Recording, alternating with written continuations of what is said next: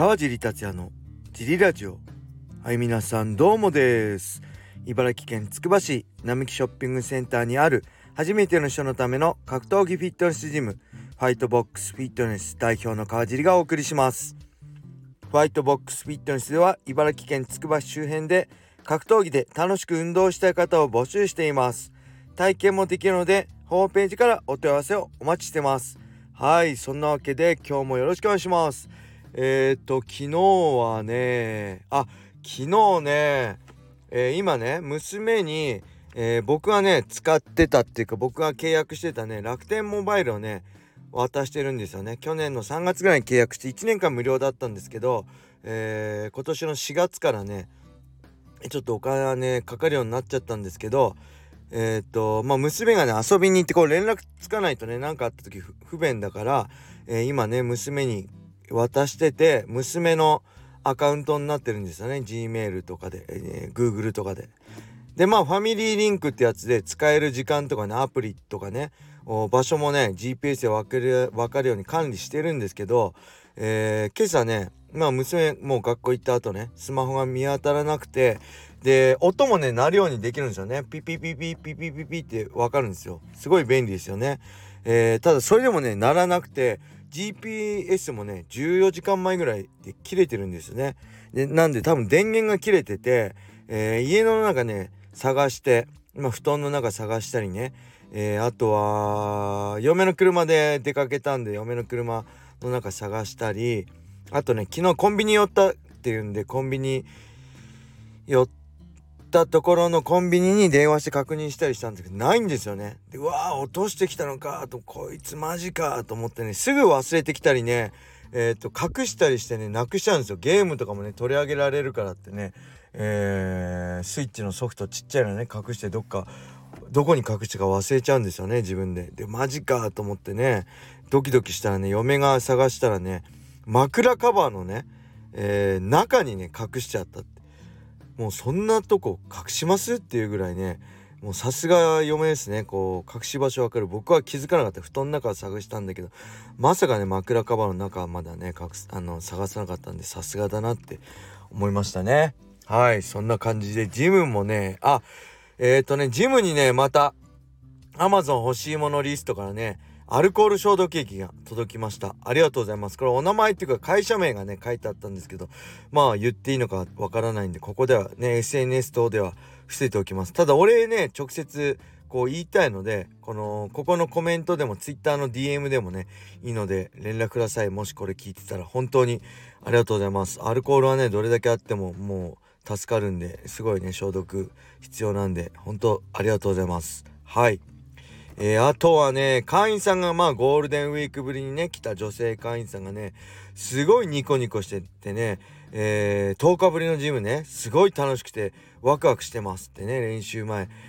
あの、言っててね。で、楽しそうにやってて、で、こう、インターバル中もね、お、もうもうね、蹴るのが楽しみでね、踊ってるんですよ。なんで踊ってるんですかって言ったらね、あの楽しみでっていうぐらいね、すごいたのワクワクしてくれててね、えー、なんでね、えー、こうね、家でも運動してたんですか？って聞いたらね、家って、家ではちゃんと自粛してましたってね、言ってくるから、いや、自粛はまあ出かけたりするの自粛であって、まあ家でもね、トレーニングできるように、まあこのジリラジオとかね、ブログでもね、まあ、あのジムのブログでもね、言ってたんだけどなぁと思いつつもね、まああまりにも良い笑顔だったのでね、まあいいかと思いつつ、あのー、まあなかなかね一人で家でトレーニングするのはね難しいし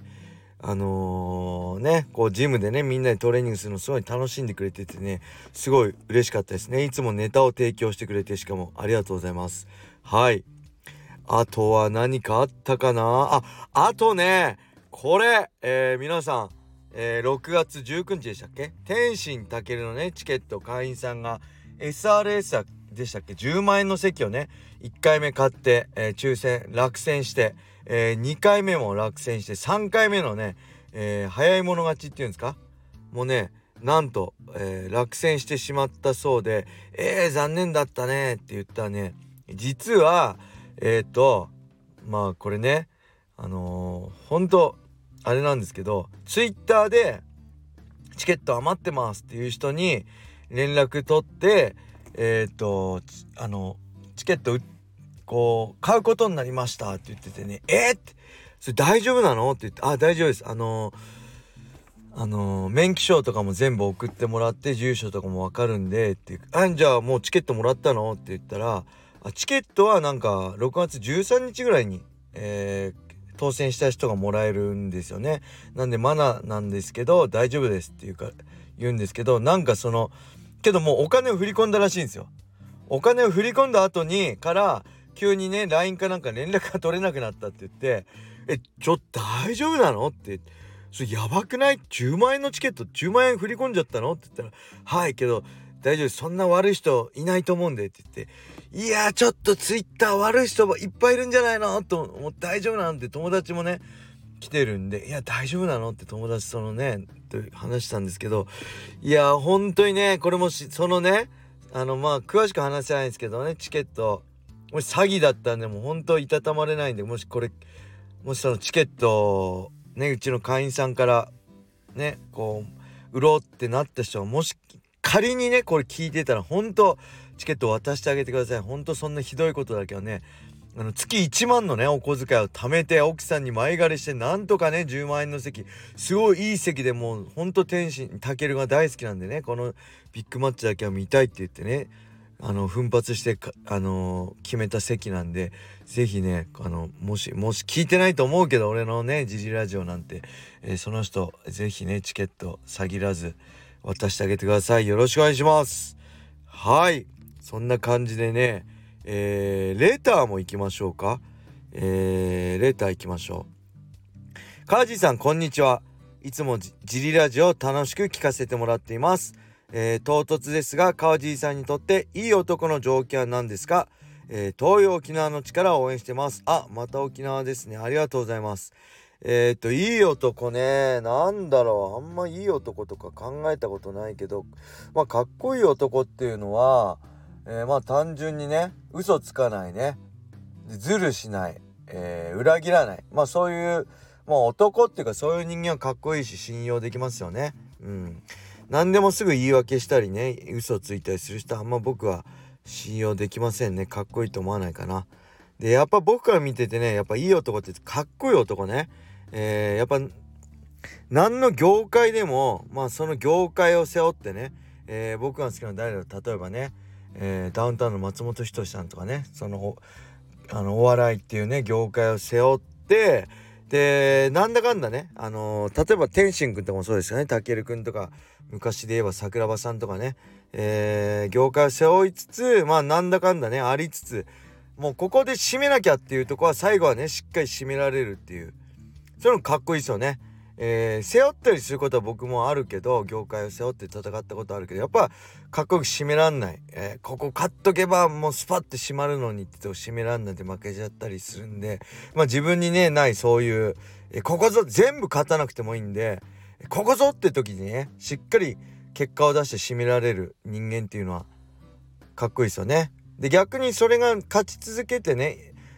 るんじゃなくて勝ったり負けたりそういう紆余曲折がありつつしっかり締めるところで締められるっていうのはすごい魅力を感じますね。僕自身もねこう勝ったり負けたり繰り返してるんで、えー、かっこいいと思うしそういう人間に憧れますね。そういう人間になりたいと思ってやってきましたけどなかなか難しいですね。はい。えーともう一個いきましょうか。川尻さんジリラジオの関係者の皆さんこんにちは。いつも楽しいラジオありがとうございます、えー、6.19の「タケル対那須川天心はカージーさんから見ても今までの立ち技の歴史とは違う雰囲気を感じる試合ですが一歩と宮田孫悟空バキ。どう捉えどう例えるのが正解ですか？6月の主人公対決楽しみです。余談ですが僕が病気で寝込んでいる時に K1 タケル選手に DM でそのことを伝えると長文で一緒に頑張ろうと返信が来ました。器がでかくてかっこいいなと思いました。はいありがとうございます。かっこいいですね、たける選手ね。こうやってしっかりファンに対してね、返信できるって素晴らしいですよね。僕そういうの来てもほとんど返信できないんで、この辺が人間性の違いでしょうね。あの応援される人間とかのね、たくさんの人を巻き込める人の。僕結構めんどくさくて、まあ、いっかと、後でいっかと思いつつ出さないっていうのは結構あるんで、あのこの辺ですよね。でなんだろう一歩と宮田ね初めの一歩で孫悟空バキうん。まあ漫画が違うからあれですけどね。はい。なんかそういうなんだやっぱ一歩と宮田じゃないですか？僕は初めの一歩世代なんでね。そういうのすごい楽しみですね。うん。あとはやっぱルフィと黒ひげとかワンピースで言ったらちょっとうまい例えが出てこないですねこれ。もっと初めに読んでいろいろ考えておけばよかった。ただねこの6.19ねさっきも言ったけどえー、なんかダフィアも出そうなぐらい。今ダフィアってダメなの？違法だから出てこないのかな？ちょっと今までにないですよね。えー、いろんなビッグマッチありましたけどなかなかねこういうここまでの、えー、お互い勝ち続けてね。でえー、恋焦がれてのお互い求め合ってなかなか実現しない。その間の5年間ぐらいでしたっけ？ずっとお互い負けずに来たってこういう中のストーリーは。ああれですね。ごめんなさい。ジャイアント馬場対アントニオ猪木ですね。もうこれじゃないですか？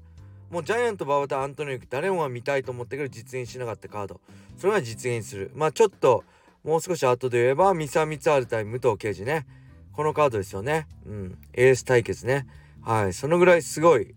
カードで、えー、数年後とか数十年後にはね、えー、語られるんじゃないですか？あの猪木対モハメド・アリみたいなね、えー、たとえどんな結果になりなろうと、後々語られる試合になると思いますね。はいそんな感じでしょうか、えー、レターありがとうございました。あレターがねあと残り1個なんで明日で終わりますね。はいなんで皆さんレターをどしどしお待ちしております。えー、それではね今日はこれで終わりにしたいと思います。皆様良い一日を。まったね